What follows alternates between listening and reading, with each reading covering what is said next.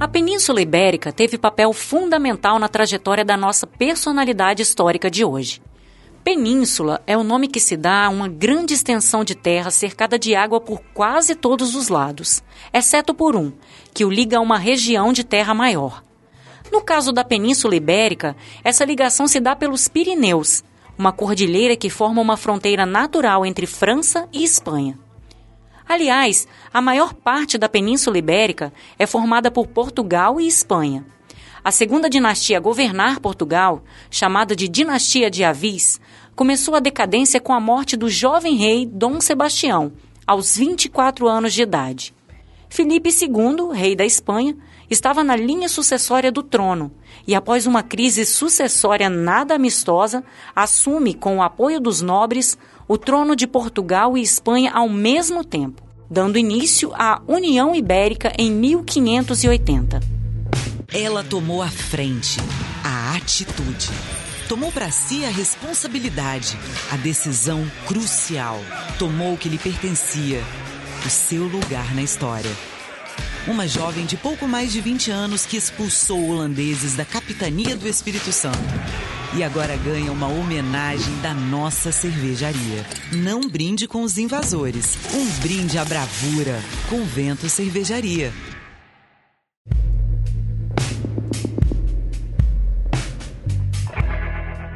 Em 8 de setembro de 2021, comemorando os 470 anos da nossa capital, a Convento Cervejaria lançou uma cerveja em homenagem à nossa personalidade histórica. Consegue dizer quem é a nossa personalidade histórica deste episódio? Ainda não? Com a União Ibérica, a Espanha se apropriou não só de Portugal, mas de todas as colônias portuguesas, incluindo o Brasil.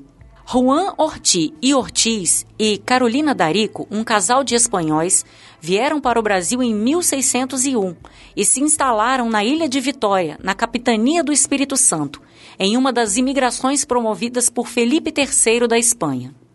Felipe III da Espanha assumiu o trono da União Ibérica após a morte de Felipe II, em 1598.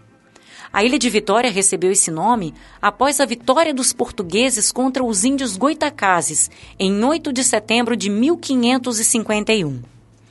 A escolha pela ilha foi uma decisão estratégica que facilitou a defesa dos ataques comuns à época à Vila Velha, antiga capital.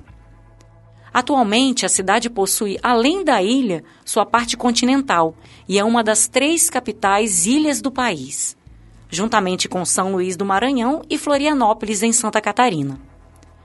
Dois anos após a chegada em Vitória, nasce a nossa personalidade histórica, em 14 de setembro de 1603. Caprichosos? Ahá! É só alegria! Sorria, cavalo, sorria! Espírito Santo caprichou! No carnaval de 2006, a escola de samba Caprichosos de Pilares do Rio de Janeiro prestou homenagem ao Espírito Santo e à nossa personalidade histórica. Porém, o que era para ser uma homenagem acabou gerando muita polêmica ao retratar a nossa heroína como uma cafetina e prostituta, levando inclusive a famosa grife das PU para a avenida. E tem 12 moças da das PU foram convidadas pelo carnavalesco exatamente porque esse personagem era uma chefe de um bordel que fez um papel super importante quando a cidade foi invadida. Ela jogava vários, vários elementos, alguns agradáveis, outros não. Como se já não bastasse, o tacho de água fervente virou pinicos com dejetos humanos. Será que já sabe de quem estamos falando?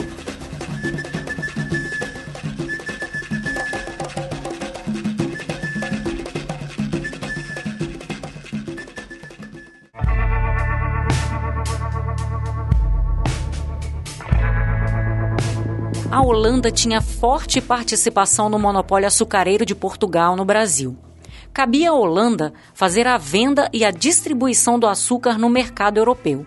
Naquela época, a Holanda era inimiga da Espanha, de quem tentava se libertar na guerra que ficou conhecida como a Guerra dos 80 Anos, ou a Revolta Holandesa, ocorrida de 1568 a 1648. Com a União Ibérica, a Holanda, ao ver seus interesses ameaçados e o seu opositor em vantagem, resolveu atacar a colônia, criando suas próprias colônias dentro do território brasileiro. Em 1624, a Holanda invade Salvador, capital das colônias portuguesas, na capitania da Bahia, a segunda maior produtora de açúcar no Brasil. A primeira capitania produtora de açúcar era Pernambuco que poucos anos mais tarde foi colonizada pelos holandeses por 24 anos, de 1630 a 1654. O objetivo principal era a retomada do comércio do açúcar que fora proibido pela coroa espanhola. Em 1625, após a invasão de Salvador, a Holanda decide atacar a capitania do Espírito Santo. Se ainda não descobriu de quem estamos falando, aguarde só mais um pouquinho que já vamos revelar. Em 1592, para se protegerem dos ataques piratas comuns na época, principalmente do pirata inglês Thomas Cavendish, foram criados dois fortins. O primeiro, junto ao Penedo, hoje um dos principais cartões postais da cidade de Vitória, e o outro do outro lado da Bahia, de frente ao Penedo, no Morro do Vigia. O fortim do Morro do Penedo foi desativado. Porém, o do Morro do Vigia existe até os dias atuais, tendo sido renomeado para Forte São João, mais conhecido atualmente como a antiga sede do Clube de Regatas do Saldanha da Gama.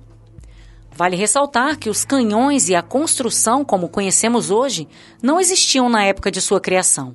Apesar dos fortins, não se sabe como foi a utilização deles no episódio da invasão holandesa à capital. E em março de 1625, o famoso capitão holandês Piet Pietersheim aportou em Vitória, esperando o melhor momento para atacar a cidade. Tenho certeza que já sabe quem é a nossa personalidade histórica desse episódio. A nossa heroína capixaba é a poderosa Maria Ortiz.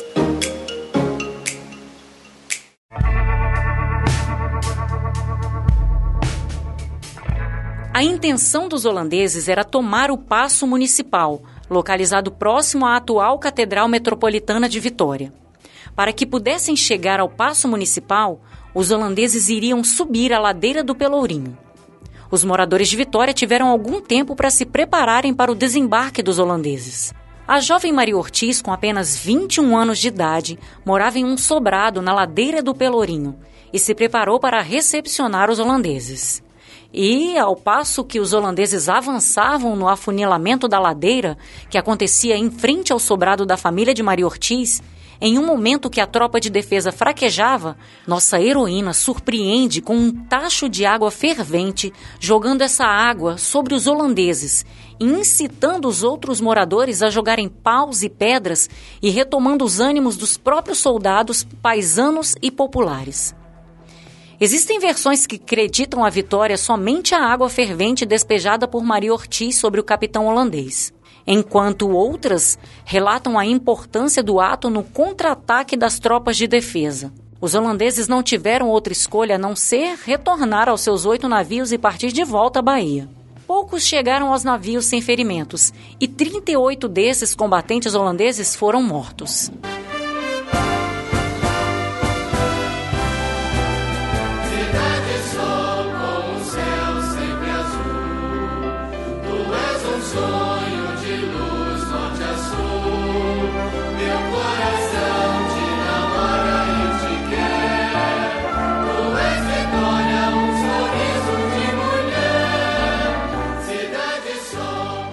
Participação de Maria Ortiz foi tão decisiva na expulsão dos holandeses que o donatário da capitania do Espírito Santo enviou uma carta ao governador-geral do Brasil com os seguintes dizeres: abre aspas.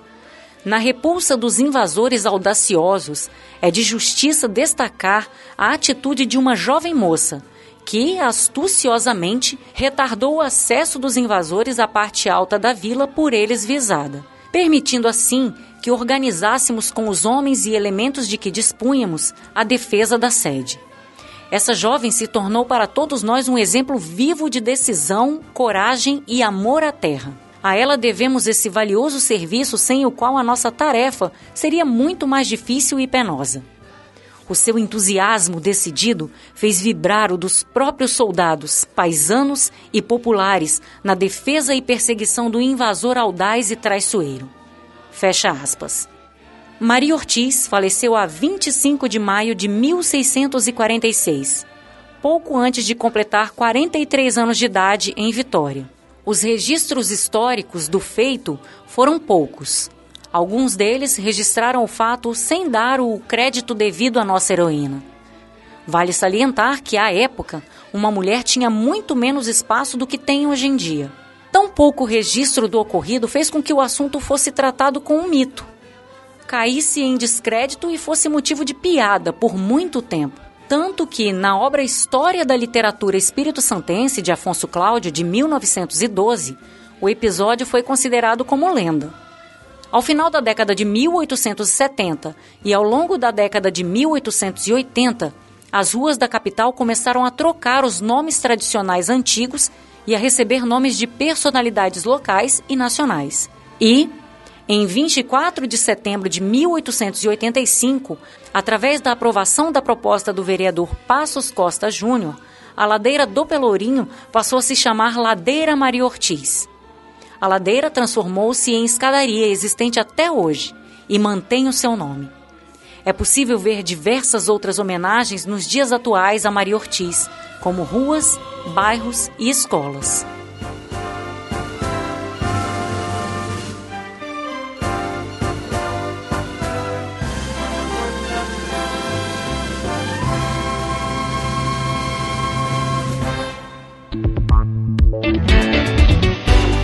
Esse projeto foi realizado com recursos do Funcultura, Secretaria da Cultura e Governo do Estado do Espírito Santo.